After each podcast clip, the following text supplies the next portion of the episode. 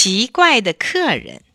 一天中午，平平在屋里看书，忽然门一响，进来了三位奇怪的客人。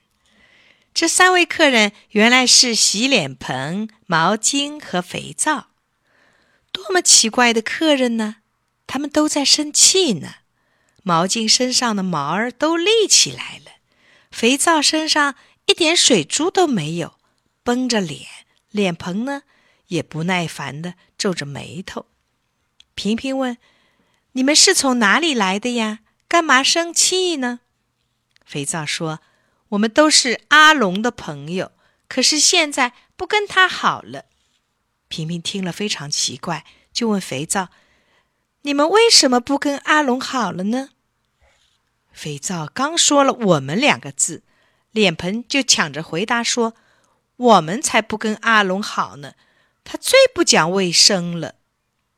平平说：“我认识阿龙，他是个顶爱干净的孩子，每天早上起来都洗脸，大便小便以后，吃东西以前都洗手的。”脸盆没等平平说完，又抢着说：“阿龙是天天洗脸，一天还洗好多次手。”可是从来也不好好洗。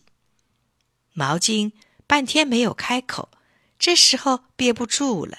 他说：“阿龙每次都是让我帮他洗手洗脸，他洗手光洗手背手心，从来也不把袖子卷起来洗洗手腕、洗洗胳膊。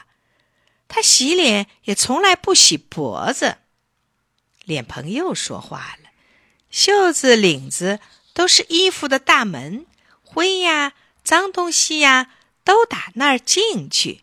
可是阿龙就是不好好洗。不信，你把他的袖子领子翻开来瞧瞧，他胳膊上、脖子上全是黑的。肥皂听了脸盆的话，挺着急的说：“是呀，上面还有好多小虫子呢。这些坏蛋会使阿龙生病的。”其实，只要他好好的用我肥皂洗一洗，就能把坏蛋们赶走。可是他就是不认真洗。平平说：“你们说的都有道理，可是你们应该帮助他呀。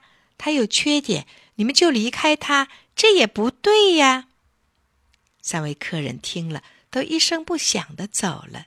这时候正巧阿龙到平平家来玩儿。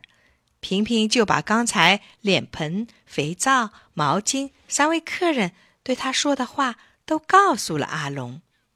阿龙一听，大声说：“以后我一定好好的洗手洗脸。”